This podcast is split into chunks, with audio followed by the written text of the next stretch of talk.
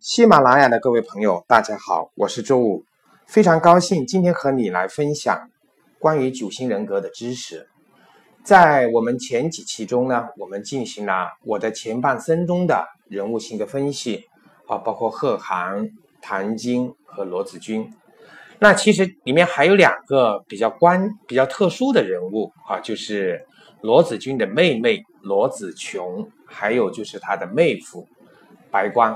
啊，然后在朋友圈里面的大家的这个说辞呢，是一边倒啊，这个千年修的难修得可汗，啊，人间处处有白光，啊，对白光这个人物是非常的反感，啊，也有些人呢，就对这个罗子琼呢，也是恨其不争，哈，觉得他还是不够努力的一个人，啊，对他的一些这个行为啊，不是那么认可。那其实我今天要分析的呢，恰恰就是这一对夫妻，啊，罗子琼和白光。为什么要同时来分析这一对夫妻呢？因为他们这两个人的性格，我觉得哈，正好是我们九型人格中比较特殊的一个性格。这个性格特殊在哪里呢？这一个性格里面，它有两种型号，也就是我们说的第六型，哈。也第六型的性格，我们常常把它翻译成叫忠诚者、质问者，也叫疑虑者。好，这是第六型的这个中文的一些名称和翻译。那为什么这两个人是对这两个性格那么有关联呢？是因为罗子琼哈，他是正六型，也就是我们平常说的 P 六，而白光呢，恰恰就是。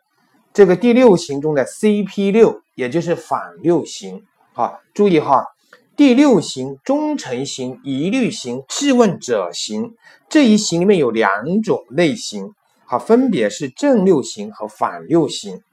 那我们主要是从身体语言上，我们可以去来区别一下正六型和反六型。正六型呢，他们的这个身体语言表现出在肌肉会拉紧，两肩向前弯，面部表情是目光慌张和不愿意和别人进行眼神接触，说话的方式和语调呢是声线略有颤抖，久久的不愿意进入正题，说话呢会兜圈子。好，大家回想一下，在剧中的罗子琼，好，是不是这种表示表现？然后反六型呢，就是他的这身体语言有哪一些哈？他会也是肌肉拉紧啊，刻意的会挺起胸膛，他的面部表情会有瞪眼睛、盯着人，讲话的方式和语调呢，会故意的粗声粗气、兜兜转转，也不进入正题。注意了。当我讲到这两型的时候，我想讲几个人，大家来回头想一想哈，这两几个人是不是很像我们谈到的白光和罗子琼这种第六型的这个肢体语言特征？好，比方我们的李小龙，好，他也是第六型，忠诚者、质问者和疑虑型的。好，李小龙的眼神，我们看到在很多的影视片和的纪录片里面，他的眼神是非常的啊，喜欢盯人的。还有另外一个人物，就是我们说的这个希特勒啊，希特勒也是典型的第六型，而且和白光是同一型，是反六型的。同时，我们目前啊，中国里面做的非常成功的企业华为啊，华为的创始人任正非啊，也是第六型的啊，叫疑虑型、忠诚者和质问者。这第六型呢，他们是一群非常复杂的人。好，我来讲一下他们的复杂在哪里，大家就能够理解和明白为什么这一对夫妻呢？一个是正六型，一个是反六型。我们说，假如大街上跑来一只老老虎，撒开腿跑的人呢是六号，注意哈，一下了就跑啊，他们总是担心有恐惧啊，所以撒开腿就跑的是六号。但是注意哦。撸起袖子来打老虎的也是六号。六号有两种表现，一种是 P 六，就是我们说的正六型。他们的缺点呢，特点呢是极度的缺乏安全感，什么都怕。没钱的时候怕饿死，有钱的时候怕破产，怕被人打劫。到处买保险啊，这种人就可能就是正六型。还有一种就是反六型，也就是我们叫做 CP 六的，他们是怕什么就做什么，怕被人骂就先骂人，怕被别人打就先打人，总是先发制人。我们再回想一下剧中这两个人物的表现，罗子琼的表现符不符合这个正六型？缺乏安全感。好，然后我们想一想这个白光。啊，是不是表现的很粗暴、很粗鲁？好，怕什么就做什么，被人骂就先骂人，被人打就先打人，总是先发制人。我们再想一想，这个希特勒和李小龙啊，我们在一些这个纪录片中所看到的，是不是也有这样的同样的特征？六号呢，他是亲切、可爱、热情啊，做事情他会全情的投入和负责任。我们看到在剧中的罗子琼哈。其实也是一个蛮可爱和热情，做事情也会很投入的，啊，但是他们呢，很需要的是和有权威的人建立联系，站在一个同一个阵营里面，他们也是渴望被保护的。啊，对于谨小慎微的六号来说，他们最恐惧的是什么？啊，最恐惧的就是希望，就是被没有得到信任。啊，没有人相信自己，没有有信任的人在身边。对于六号来说，最重要的是信任。对于信任的人，他们会努力不屈不挠地建立稳定和安全的生活环境，甚至为此呢来牺牲自己。好，这是关于六号。当六号能够完全的实现自我的时候，他们会自我肯定啊，信任自己，也信任别人。既能够独立，又能够在精神上依赖别人，愿意和别人建立平等的合作关系，还会用一些正面积极的思想引导他人，正面积极的情绪反应，有领袖才能，善于表达自我，也会是一个组织的最佳领导者。啊，比方我们三国时代的这个刘备，啊，所以第六型呢，如果在处于这种自我实现的时候，他们的展现是很不一样的。啊，当然，我们电视剧中，我们看到这个两个第六型罗子琼和白光，啊，在得到一些支持和帮助之后，他们的工作生活也处于相对稳定的时候，我们可以看到他们所表现出来的啊，这个电视剧有四十二集，啊，在后面十集里面，他们得到了信任，他们也有人协助他们，他们也有一些基本的自我实现的时候，我们发现他们和电视剧。前面的很多期都完全不一样，好，这就是第六型。如果他们能得到自我实现、自我肯定的时候，他们也会表现的特别的优秀。好，当然第六型的呢，如果是没有这种安定和自我的时候，他们是表现出非常的焦虑、缺乏安全感。好，所以他们常常要和第九号学习第九号的平和。好的，关于第九号，我们在后面会说到。啊，第六型的人，如果是正六型的人，遇到逆境的时候，啊，他们会更加的不自信，甚至有的时候会有些自虐的倾向；而反六型，也就是 CP 六，则有可能用暴力的方式，能来宣泄内心的恐惧，迁怒于人，表现的非理性。啊，所以正六型罗子琼和反六型的。这个白光啊，在这一点上是表现的特别的突出。那我为什么今天要特别来讲这一对夫妻，讲这个第六型呢？因为在我们的现实的生活或者工作中啊，这一型的人呢，我们常常也会遇到。如果我们对这一型的性格特征和他们行为动机、潜在恐惧和潜在渴望不了解的话，那我们和他们相处的时候。就会很糟糕啊！如果我们的亲人和朋友有这一类型的人，我们如何去跟他们更好的接近，更好的协助他们啊？这也是非常关键的啊！所以我希望今天的分享也能够带给你一点小小的帮助。好，那基于我们刚刚前面讲的这些特点，我还是想用我们之前的一些方式哈，这个或那个结构来先讲一讲。在第六型的这个性格特征的人，他们有哪些特质？好，他们有非常强的防患于未然的意识。好，比方那些出门没有下雨也带伞的人，好，然后去哪里会带上药品的人，哈，等等等等，好，有很强的防范于未然的意识的这种特质。第二个呢，他们有很好的忠诚度，当然这个忠诚度表现在是他们信任的人，他们可以表现出很好的忠忠诚度，也就是我们平常说的，他如果服你了，他就是对你特别的忠诚。好，在电视剧中这个白光，哈。对那个贺涵的帮助，还有等等，他比较信任的时候，哎，贺涵说什么，他其实都会去听的。好，第三、第六型的人呢，第三点的特质是什么？他们有很强的这个团队意识。那对于权威的极端态度表现在要么顺从，要么反抗。和第六型要么是顺顺从的，要么是反抗的。对于极端的权威，权威的极端态度是这样的。啊，他们可能不会走中间的路线。另外，第六型的人常常会怀疑别人的动机，特别是对权威人士的。好，这就是我们刚刚讲的，如果他没有顺从，他可能就是反抗。啊，第六型是质问者、疑虑型，也是忠诚者。啊，所以他们这一点上是表现的很明显。在我们现实生活中，如果看到有很多人，我们一说某些事，他们总是会提出这个。相反的意见和质疑啊，我们要注意，哎，这个人是不是第六型啊？然后呢，第六型的特质还有就是，他们害怕直接发火，啊，他们常常会把自己的怒气归罪于别人啊，这是正六型的。然后第六型的人总是能够在一些环境和场所里面，能够提前的感知和预知到这种恐惧或者威胁，好，比方。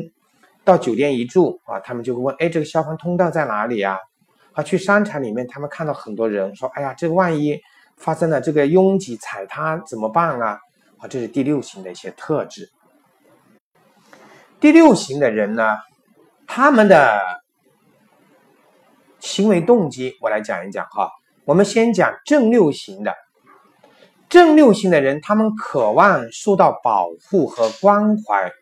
为人忠心耿耿啊，这是罗子君的特征，罗子琼的特征哈。但是多疑虑，怕出风头，怕生事端，怕自己力不从心，怕人虚伪，口是心非，怕事有事与愿违。啊，比方在电视剧中啊，罗子君啊几次劝那个罗子琼啊，劝他妹妹说：“白光都这样了，你还跟他在一起干嘛呢？”罗子群回答说。他不好，但至少还有什么什么好处？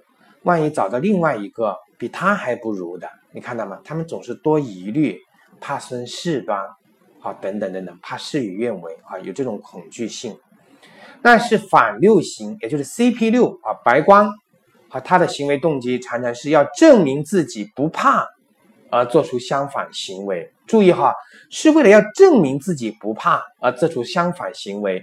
那他内心里面其实是怕的，他们总是因为害怕，所以会先发制人。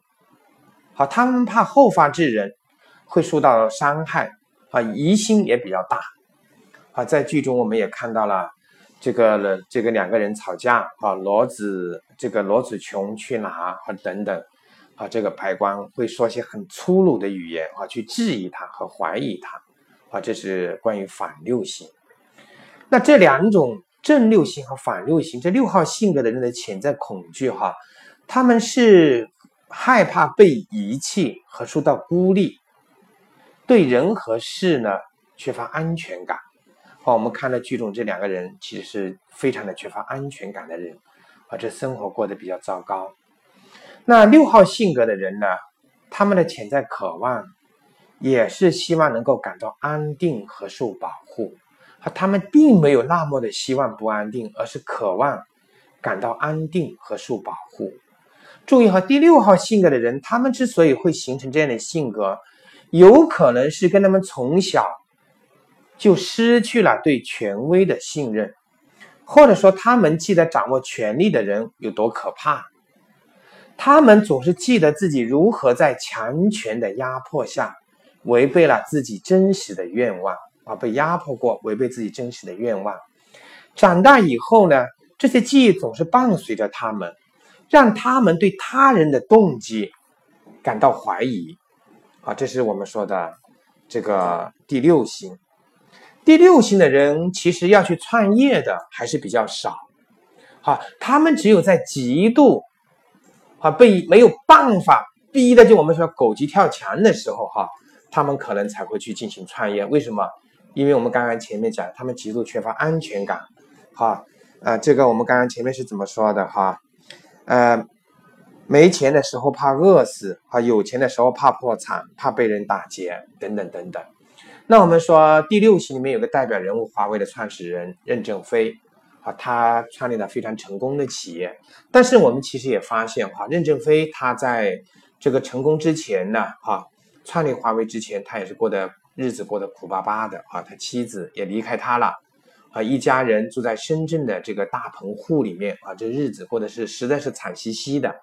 后面他来创建了这个华为，那华为在非常不错的这个时候呢，他们也有这种危机感啊，比方我们说华为的冬天啊，这个希望大家要有过冬的姿势啊。其实那个时候华为各方面都是不错，也就是能够在我们说的居安思危啊这一种有这种思维的人，不是说只有六号性格哈，但六号性格的居安思危呢。会体现的更明显，啊，更普遍化，啊，他们是这样的。那我们说历史上的这个正六型的人物，除了我们刚刚讲到的任正非，还有什么？呃，曾国藩，哈，曹操，啊，曹操的疑心，哈，我们记得在三国里面，啊，曹操在逃亡的过程中，住在一个老人家里面，好，后面听到有磨刀的声音，啊，他担心有人要害他，结果。这个爬起来拿刀咔咔咔啊，把人全给杀完了。后面发现干嘛啊？原来这一家人要给他准备杀一头猪啊，来给好好的招待他。结果他担心人家是杀他。和另外我们说的这个岳飞啊、刘备啊、沙和尚啊，这些人呢都是正六型的。啊，刘备为什么说他是正六型？哈，我们看到刘备在这个临终之前啊，做了一件事，叫这个刘备托孤。哈，他怎么样对这个孔明说？哈，他说：“孔明先生，哈，这个我身体不行了啊，就要归西了啊。但是我儿子呢，就交给你了啊。但是如果我儿子没有能力的话，啊，他原文是如可取而代之，什么意思呢？如果我儿子不行，你可以取而代之。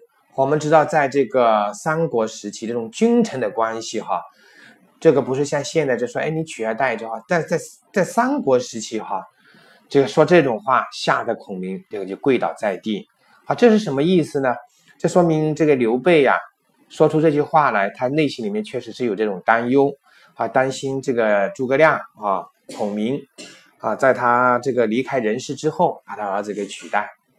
好，那实际上后面在这个刘备啊，不是诸葛亮多次北伐啊。在这个北伐的过程中呢，每次要打要成功了啊，这个又被制约了啊，因为刘备在后面的这个人事结构上做了一些制约，这个我们诸葛亮先生的这么一些人事结构啊，每次差不多了，那个刘禅啊叫他那个诸葛亮回来说，那个伯父我想你了啊，这样子啊，这是一个。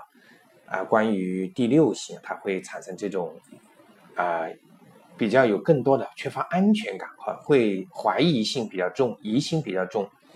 那他们的安全感呢？不安全感也表现在我们说的这个西天取经路上的这个沙和尚，我们经常听到他说的一句话：“大师兄、二师兄不见了，二师兄、大师兄不见了。”啊，他总是有这种焦虑感，哈，有这种有这种没有安全感。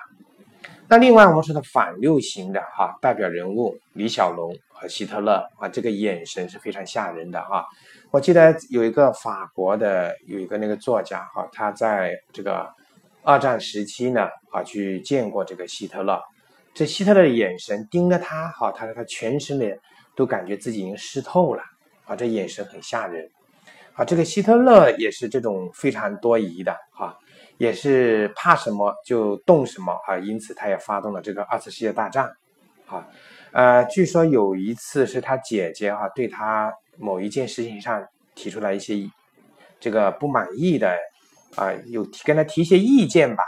结果希特勒后面他姐姐再来看他，就只能像一个普通人一样的啊，进行各种流程才能够看得到他啊。这就是我们说的忠诚者、质问者、疑虑型和他们的特点啊。他们的潜在恐惧，我再重复一下，是被遗弃和受到孤立，对人和事物缺乏安全感啊。这是他们的潜在恐惧。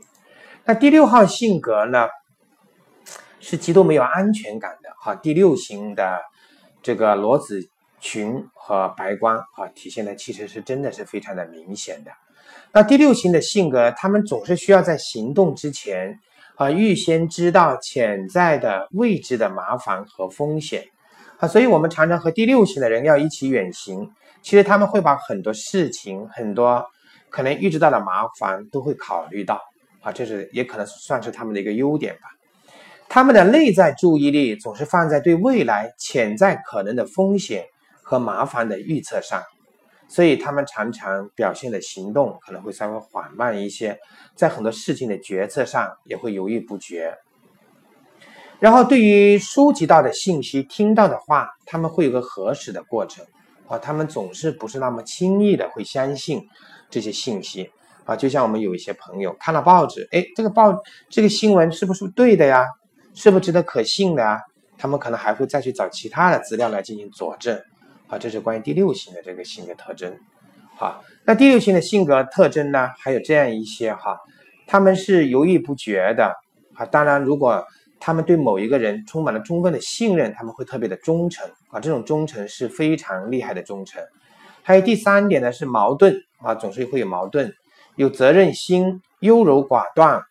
啊，不容易相信人，想太多，行动力不强，沉稳，瞻前顾后，不冲动，疑虑，疑惑，怕被人利用，不喜欢出风头，保守，钻牛角尖，着装朴素。啊，注意哈，我们剧中的这个白光和罗子琼啊是比较符合这个特征的。啊，所以我常常说，这部电视剧拍得很好啊，这人物的服装啊，还有各方面都配合的特别好，很符合这个九型人格的教科书的要求哈。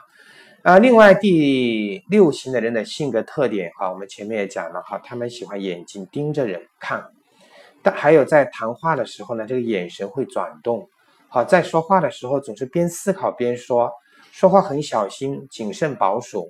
常常会表现出这种焦虑不和不安，啊，这是第六型的，啊，当然电视剧中的人物，你说是不是完全符合呢？呃，不一定完全符合，啊，它毕竟是这个电视剧，是虚构的这么一个故事，啊，那我们现实中我们要掌握这些点，啊，是为了更，我今天讲这些是，除了我们要对这个剧中人物了解，更多的是把这些知识，啊，这种。我们了解的这个第六性的性格特征和应用到我们实际的这个工作中、生活中，与人的这个沟通的过程中也好，团队的建设中去应用也好，啊，第六型的人的性格变化哈会有这两种哈。当他们处于安定和人格提升的时候，他们会走向第九型，啊，能够顺其自然，信任身边的人。乐意效忠所属的群体，并愿意放下自己拘谨的态度和防卫机制。好，非常恭喜剧中的这个罗子琼和白光，啊，在这个后面获得这种安定和人格提升的时候，他们展现出这么一些特点了。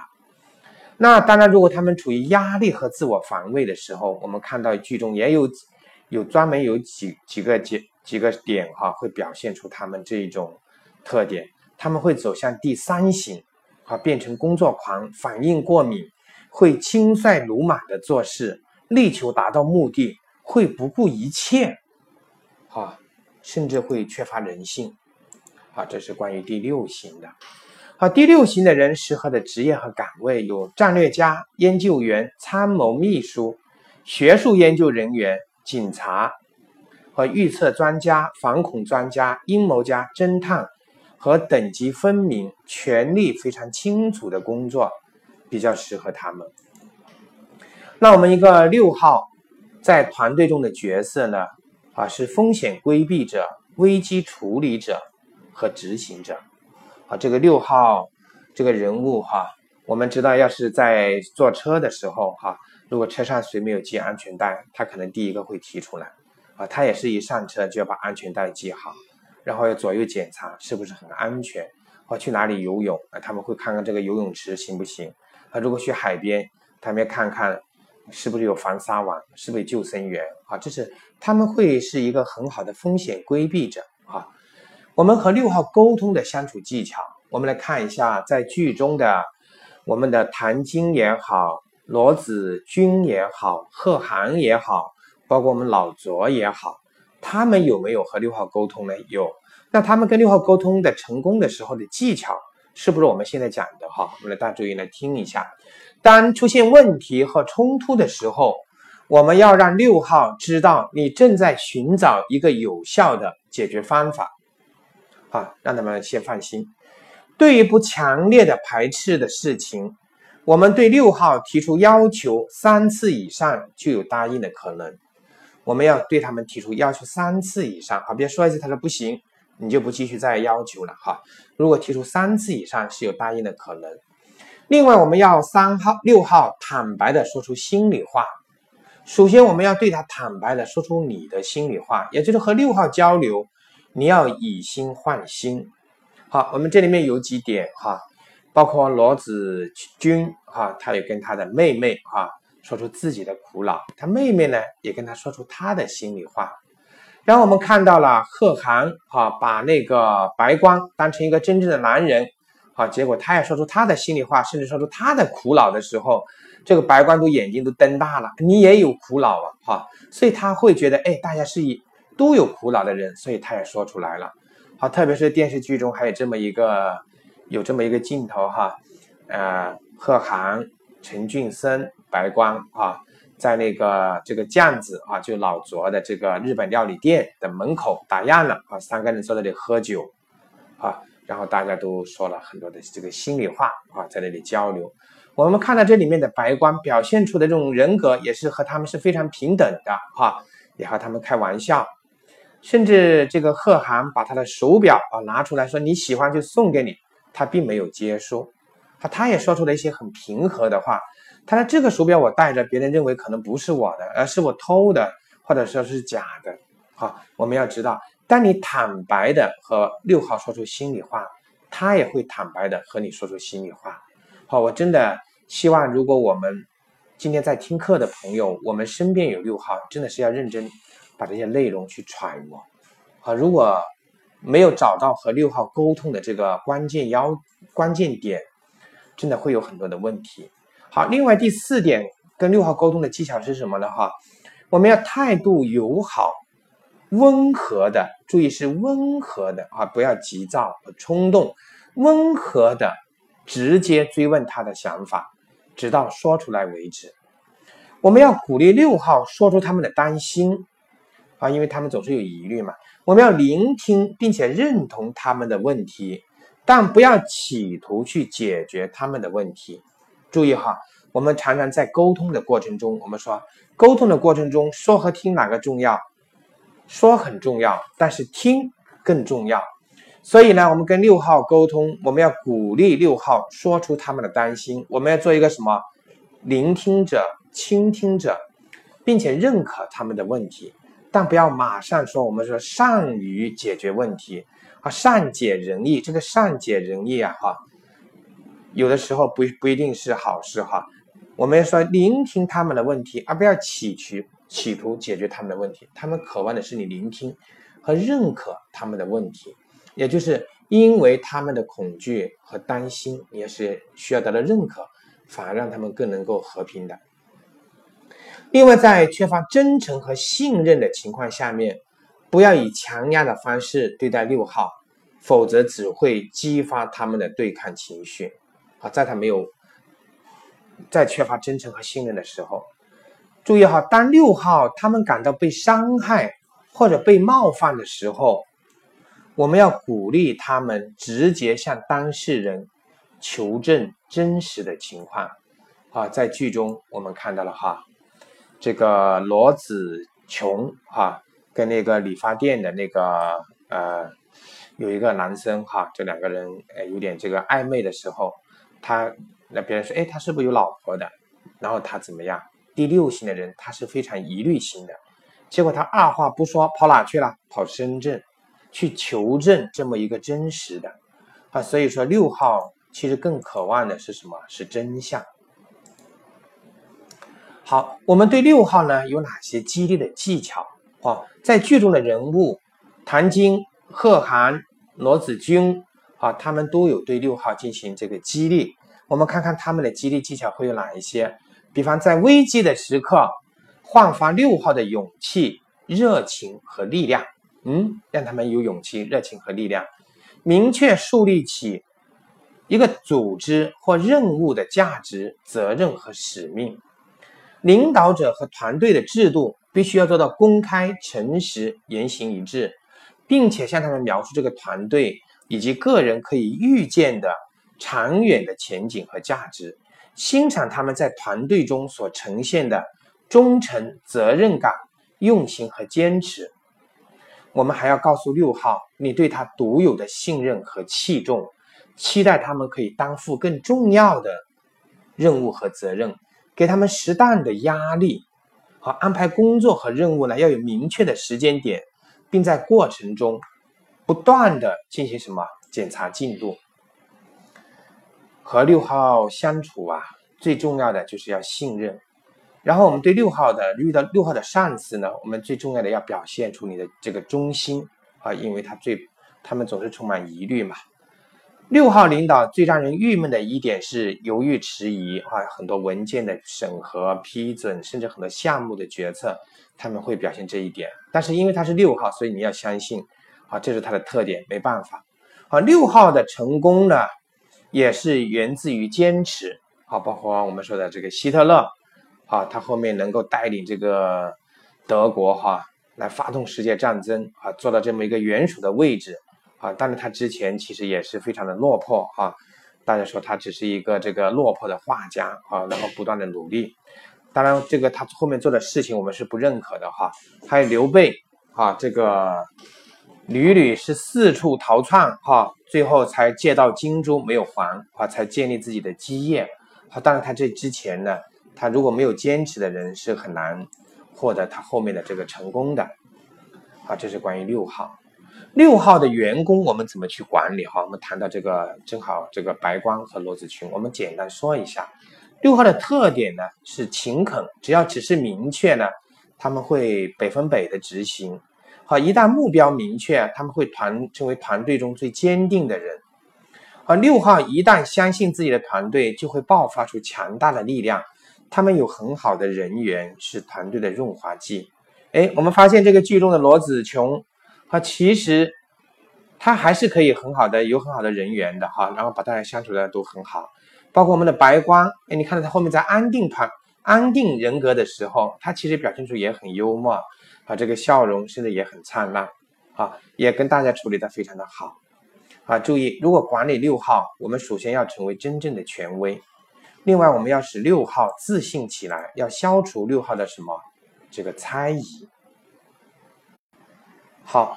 啊，关于六号性格的这个分析呢，我们就讲到这里哈。有正六型和反六型。六号我们刚刚也前面也讲到过哈，只要坚持呢，他们总是会获得这个很好的成功。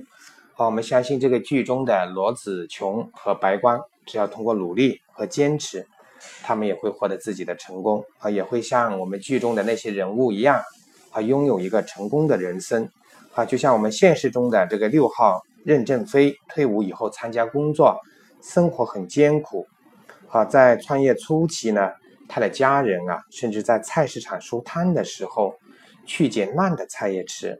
但是他们凭着坚持，凭着自己的信念，好，最终成为了这个中国特别优秀的这个企业。好，我们也祝福这种六号的这个人啊，有一个很好很成功的人生。那今天的课程就讲到这里。感谢你持续关注周老师的课程，我们下次再见。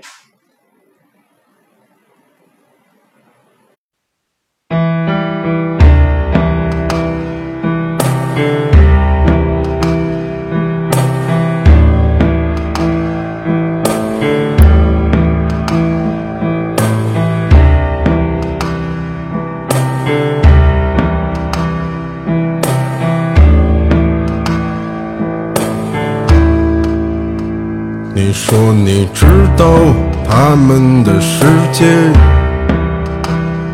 悲歌三首，卖一切，卖昆仑落脚，蓬莱放思想，卖人们的争执酿酒汤，卖公主坟的乌鸦。始发之木东窗之麻。